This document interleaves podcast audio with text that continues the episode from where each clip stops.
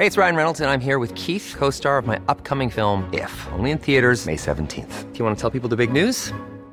All right, I'll do it. Sign up now and you'll get unlimited for $15 a month in six months of Paramount Plus Essential Plan on us. Mintmobile.com slash switch. Upfront payment of $45 equivalent to $15 per month. Unlimited over 40 gigabytes per month. Face lower speeds. Videos at 480p. Active Mint customers by 531.24 get six months of Paramount Plus Essential Plan. Auto renews after six months. Offer ends May 31st, 2024. Separate Paramount Plus registration required. Terms and conditions apply if rated PG. Noticias del Heraldo de México.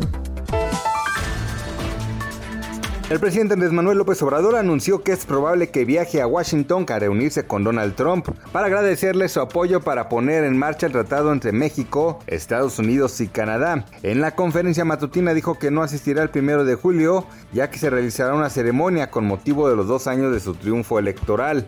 Durante la más reciente encuesta del Heraldo de México y Caudé Estrategias, los mexicanos evaluaron las acciones de sus gobernadores frente a la pandemia del COVID-19, que nos mantiene en emergencia sanitaria desde finales de marzo. Los cinco gobernadores mejor evaluados son Mauricio Vila de Yucatán, con 61% de aprobación. Claudia Sheinbaum de la Ciudad de México con 59.8. Quirino Ordaz de Sinaloa con 58.5. Francisco Domínguez de Querétaro con 57.3 y el top 5 lo complementa Miguel Requelme de Coahuila con 55.8% de aprobación. Tras el sismo de magnitud 7.5 grados que ayer sacudió el sur de México, el estado más afectado ha sido Oaxaca, donde 6 personas perdieron la vida y más de 50 municipios han registrado afectaciones materiales. En entrevista con Alejandro Cacho para el Heraldo Televisión, el gobernador de la entidad Alejandro Murat destacó que ante la emergencia se solicitará la declaratoria de emergencia en el estado, aunque destacó que pese a las afectaciones, Oaxaca está de pie. El peso inició la sesión con una depreciación de 0.72% frente al dólar,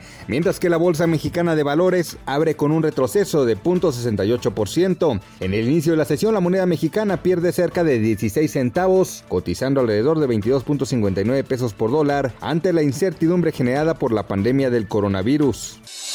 Noticias del Heraldo de México. When you make decisions for your company, you look for the no-brainers. If you have a lot of mailing to do, stamps.com is the ultimate no-brainer. Use the stamps.com mobile app to mail everything you need to keep your business running with up to 89% off USPS and UPS. Make the same no-brainer decision as over 1 million other businesses with stamps.com. Use code PROGRAM for a special offer. That's stamps.com, code PROGRAM.